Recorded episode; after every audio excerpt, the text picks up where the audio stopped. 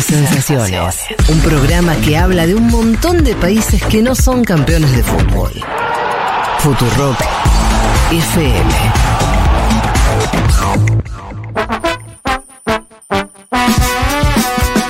Vamos a hablar de los discursos latinoamericanos en la Asamblea General de la Organización de Naciones Unidas del año 2023. Ustedes bien saben, se hace en New York, en los Estados Unidos de América, todos los años en la Asamblea General de la ONU. Una ONU a la cual Violeta Weber en sus newsletters, eh, ¿no? Cada tanto Sí, yo me criticás, ¿no? Con memes, eh, coloridos memes.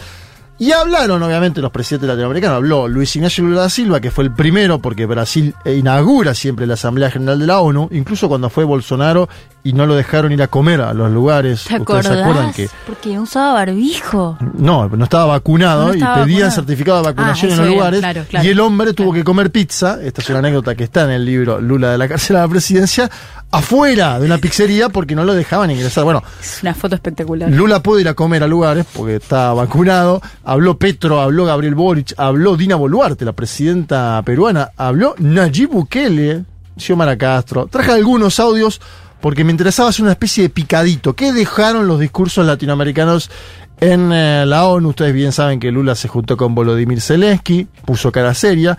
Que Boric se juntó con Volodymyr Zelensky, puso cara más contenta, ¿no? Eh, Son posicionamientos Sí. distintos Se sobre nota, sí. un tema que es muy grave, que está sucediendo hace años, que tiene que ver con la invasión en Ucrania y el conflicto que eso genera. Empezó Lula, ¿no? La- lo decíamos antes. Lula viene con la idea de Brasil volvió. Me hace acordar algunas cosas a los discursos de Biden que vos traías, Juan, cuando Biden inauguraba eh, volver a la Asamblea de la ONU tras eh, la temporada de Donald Trump, ¿no? Que, mm, bueno, un, un hombre más esquivo al multilateralismo para ser beneficiosos con él. Y defendió también a la libertad de prensa Lula, pero pidiendo la libertad de Julian Assange, el fundador de Wikileaks. Bueno, interesante también eso.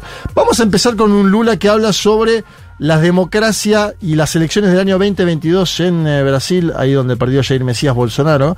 Escuchamos el primer audio de Lula en la Asamblea General de la Organización de Naciones Unidas. A democracia garantiu que superássemos o ódio, a desinformação e a opressão. A esperança, mais uma vez, venceu o medo. Nossa missão é unir o Brasil e reconstruir um país soberano, justo, sustentável, solidário, generoso e alegre. O Brasil está se reencontrando consigo mesmo, com nossa região, com o mundo e com o multilateralismo. Decía Lula, la democracia garantizó que superemos el odio, la desinformación y la opresión. La esperanza otra vez venció al miedo. Parece un spot. Nuestra misión es unir Brasil y reconstruir un país soberano, justo, sustentable, solidario, generoso y alegre. Brasil se está encontrando consigo mismo, con América Latina, con el mundo y con el multilateralismo. Atención porque también en el marco de la ONU se juntó Lula con Joseph Biden, el presidente de los Estados Unidos de América, que se postulará para un nuevo mandato el año próximo. Biden tiene 81, eh, no están tan lejos en edad, Lula tiene 77. Hay que ver si Lula quiere también apostar a un nuevo periodo presidencial en Brasil, lo veremos, falta bastante más tiempo, pero Joseph Biden es candidato, se ha lanzado. Y de hecho en este encuentro, después lanzan eh, una actividad que tiene que ver con lo sindical, ustedes acuérdense que Lula tiene origen sindical, que Joseph Biden está defendiendo a los sindicatos de los Estados Unidos de América, lanzan una actividad conjunta en la cual es captado Joseph Biden como desorientado al final porque no lo saluda Lula da Silva. Bueno, una de las eh, imágenes que estamos viendo de Biden hace tiempo. Pero antes, Lula le dijo que la democracia está en peligro en América Latina y en el mundo y habló de la Argentina. Por eso también quiero traer Hablaron este, quiero traer este audio, Lula con Joseph Biden hablando de los sectores extremistas en el mundo. A ver. Quando olhamos a geopolítica do mundo, nós percebemos que as oportunidades estão cada vez se fechando e a democracia cada vez corre mais perigo, porque a negação da política tem feito com que setores extremistas sabe, tentem ocupar o espaço em função da negação da política no mundo inteiro. Isso já aconteceu no Brasil, está acontecendo na Argentina e tem acontecido em vários outros países. Dice Lula, cuando analizamos la geopolítica del mundo nos damos cuenta de que las oportunidades se están agotando y que la democracia está cada vez más en peligro, porque la negación de la política tiene efecto en que sectores extremistas comienzan a ocupar espacios en función de la negación de la política en el mundo entero.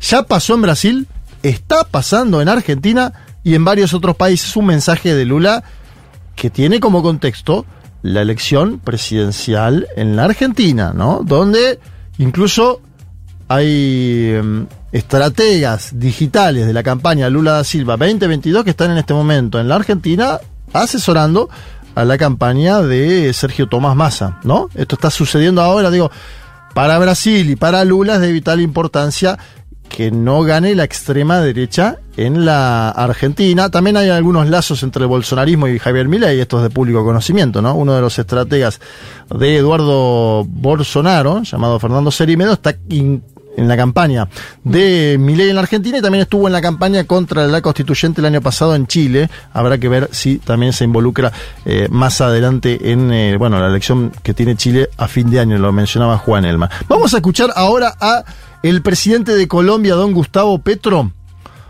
Siempre Gustavo Petro trata de llevar temas nuevos a la ONU, ¿no? El año pasado fue muy enfático en esto de la cocaína, el petróleo. Sí. Ustedes se acuerdan ese Estuvo discurso, bárbaro, ese ¿no? discurso me encantó a Un mí. discurso eh, inflamado en algunas cuestiones, que circuló Sí. muchísimo.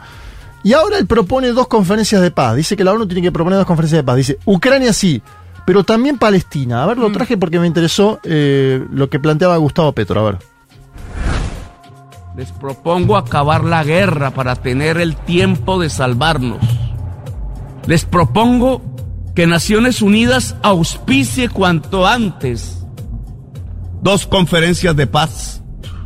La una sobre Ucrania, la otra sobre Palestina. No porque no haya otras guerras en el mundo como en mi país, sino porque enseñarían a hacer la paz en todas las regiones del planeta, porque ambas y solo ambas acabarían la hipocresía como práctica política, porque podríamos ser sinceros, virtud sin la cual no seremos los guerreros de la vida. Bueno, está, ¿no? En general, Palestina está ausente de estos debates de la Organización de Naciones Unidas. El tema Palestina. El tema Palestina está ausente hace. Yo, cuando empecé a trabajar en este oficio, estaba más en debate la cuestión del Estado palestino que hoy, ¿no? No, no Eh, tienen estatus de Estado en. No, no, pero no tienen, y además eh, eh, uno tiende a creer que mm, hace 10 años había más debate sobre el Claro. tema Palestina que hoy, ¿no? Que se fue como perdiendo. Sí. Sí, no, y te lo mm, reflejo con la noticia, ¿no? Que, que se está discutiendo ahora en estas semanas, que es la posible normalización de relaciones entre Arabia Saudita e Israel, ¿no? ¿Qué te está diciendo eso, no? Si a eso también le sumamos la normalización de, por ejemplo, Emiratos Árabes Unidos. Exacto. Israel, que es que para el mismo mundo árabe, o sea, ni siquiera para Naciones Unidas, No para es el tema. mismo mundo árabe, claro, pesa cada vez menos. Bueno, ahí tenemos Igual- algo que lo, lo- lo- lo lleva a Petro, ¿no? Sie- Siempre es interesante en esto que aparezcan discursos que vuelvan a traer alguna cuestión eh, vinculada a una lucha que en su momento el, el propio Papa Francisco se puso al frente, ¿no? De esto, de la solución de los dos estados. Pero hoy parece un tema que no se debate en el mundo, Bueno, ¿eh? estos igual, estos días también Xi Jinping hace, creo que hace un, un poco más de un mes, recibió al mandatario de Palestina y también eh, él le llevó su propuesta de paz para Israel-Palestina y tuvieron ahí como un encuentro que también fue muy fotografiado y medio Sí. simbólico en relación a China tratando de, bueno, ejercer este rol de eh, pacificador en la región que me pareció que estaba bueno nombrar. También habló el presidente de Chile, Gabriel Boric, Font, ¿no? Font es el apellido del segundo. Tercero. Ter- El segundo El apellido. segundo apellido. Eh, Tercer por ahí nombre. tenía un Tercer nombre. Por ahí era Boric y algo más y Font. Eh, Gabriel Boric Font. Atención porque Boric es muy crítico del gobierno de Nicolás Maduro Moros en Venezuela. En general, muy crítico. Lo has planteado en la, en la Sí. cumbre de presidentes sudamericanos. Cuando incluso casi que lo toreó a Lula. Después se filtró que, había un descontento en plan alto con Boric. Bueno, eh, me pareció interesante traer este audio porque acá Boric habla sobre las sanciones unilaterales de Estados Unidos contra Venezuela y pide que las levanten. Es decir, un Boric que, que- que dio un poquito una, una vuelta de tuerca sobre su posición inicial y lo escuchamos. cualquier solución a los problemas pasa necesariamente por un diálogo multilateral. Y por eso tenemos que decir con claridad que cuando se imponen sanciones de manera unilateral, no se está aportando a la solución. El caso de las sanciones a Venezuela, hoy día, desde nuestra perspectiva, no aportan a mejorar las condiciones de vida del pueblo venezolano. Y tenemos la convicción que para garantizar que haya elecciones libres con garantía a todos los sectores, es también imperativo que Estados Unidos levante las sanciones que hoy día tiene contra Venezuela. Bien, ahí estaba el presidente chileno, vuelvo a decir, para mí le dio una vueltita de tuerca a su propia posición, que sigue siendo de cuestionar la situación de los derechos humanos en Sí. Venezuela, pero aún así coloca el tema de Y las sanciones. Y en Nicaragua también, ¿no? bueno. Tiene como una fijación también con. Yo creo que lo de Nicaragua es más eh, explícito en los últimos meses. Sí. Y de hecho ha confrontado el, el mandatario que fue a elecciones solo en las últimas elecciones, Daniel Ortega, le dijo pinochetito en las últimas semanas, ¿no? Un hecho, bueno, que ya hay- a, a veces es difícil volver de algunas declaraciones, ¿no? No, estaba pensando que en el discurso de Boric de los 50 años, el, es el lunes del 11 de septiembre, Sí. en la moneda, él también volvió a hablar, no explícitamente eh, del régimen de Nicaragua, pero sí hablando sobre la necesidad de condenar eh, las violaciones a derechos humanos en países también incómodos para la izquierda. No me acuerdo Algo exacto la, la fórmula que está usó, pero digamos también aparece, lo cual te marca que también es, es eh, una estrategia o un posicionamiento, mejor dicho, que es tan global como doméstico, ¿no? Eh, y, Sí. y pienso en la cuestión de Ucrania, que eso también para Boric es un tema doméstico, ¿no? Mantener una posición de Chile bien de condena hacia la invasión de Rusia, distinta a la que tiene Brasil, ¿no? Seguro, posición. un abrazo muy fuerte tuvo Boric con eh, Volodymyr Zelensky lo- en Twitter, todo. Uno ve la imagen de Lula con Zelensky, es una cara de imagen orto de seriedad total. Me, me hace acordar en eso al Papa Francisco. Viste que el Papa Francisco vos te das cuenta con quién la pasa bien y la pasa mal porque te pone unas caras. eh, si no, pregúntenle a Mauricio Macri, ¿no? Fue la primera asamblea general para la presidenta del Perú. Dina Boluarte, acuérdense, Dina Boluarte asume tras la detención de Pedro Castillo en diciembre del año pasado. Pero primero hubo un evento de las- la Alianza del Pacífico, donde está Perú, eh, y lugar donde ahora no quiere estar el gobierno mexicano porque está Boluarte todavía. Acuérdense ustedes que AMLO le dio asilo a la familia de Pedro Castillo, está involucrado en el tema. Hubo un evento previo en, la, en el marco de la ONU de la Alianza del Pacífico. Y dos manifestantes le hicieron un scratch a Dina Boluarte. Escuchamos un poco de ese tumulto para después ir al mensaje de Boluarte en la ONU. A ver.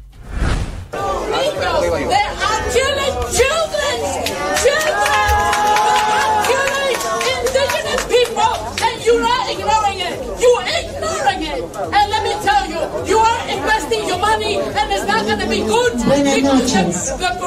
Estamos escuchando una vez más una narrativa falsa que algún grupo interesado desde Perú moviliza a gente pagada para que haga este tipo de shows.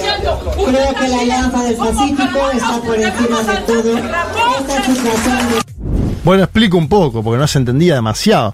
Hay una señora que se para y grita, en Perú están matando chicos e indígenas, y después le dice a los empresarios de la Alianza del Pacífico que estaban en el lugar, en el encuentro de jefe de Estado con empresarios, están invirtiendo su dinero y no va a estar bien, haciendo alusión, claro, a la inestabilidad política del Perú, y además a las masacres que ha cometido a inicio de su mandato el gobierno de Dina Boluarte, los militares, la policía, que bien decimos es parte principal. Y, y aparece la propia Boluarte, la segunda voz que escucharon ustedes era Boluarte que decía algún grupo interesado moviliza gente pagada para que haga show. Bueno, lo quería cortar. Eh, la pasó mal entonces decíamos, pero después habló ante la ONU y pidió ah, que inviertan plata en Perú. A ver, lo escuchamos, es casi un pedido, ¿no? De, pongan la plata, pero en la propia Asamblea General de la ONU no se Raro, utiliza- es un poco raro. No se utiliza en general, pero escuchamos, a ver, Dina Boluarte. Mi invitación a todos los países y a sus economías a seguir invirtiendo y confiando en el Perú. El Perú es un país de esperanza. En mi país los esperamos con reglas de juego claras y transparentes, con estabilidad, seguridad jurídica, con una baja inflación, con sólidas reservas internacionales y con el único objetivo de trabajar por el crecimiento sostenido de todos, pero en especial de los más vulnerables. Bueno, ahí está Dina Boluarte planteando un Perú color esperanza, estabilidad, seguridad jurídica, inflación, bla. Em, habría que preguntar, ¿no? Los más vulnerables, si alguno de ellos son los fallecidos en las protestas durante las primeras semanas de su presidencia. Algo que parece que ya quedó en el olvido, pero que sucedió hace poquísimo tiempo, ¿no? Masacres muy similares a las eh, sucedidas en Bolivia durante el golpe de Estado de Janine Áñez Chávez. ¿Cómo estoy hoy con los segundos apellidos? Habló también Nayib Bukele. Desconozco el segundo apellido del hombre. No sé si tendrá. Buscaremos.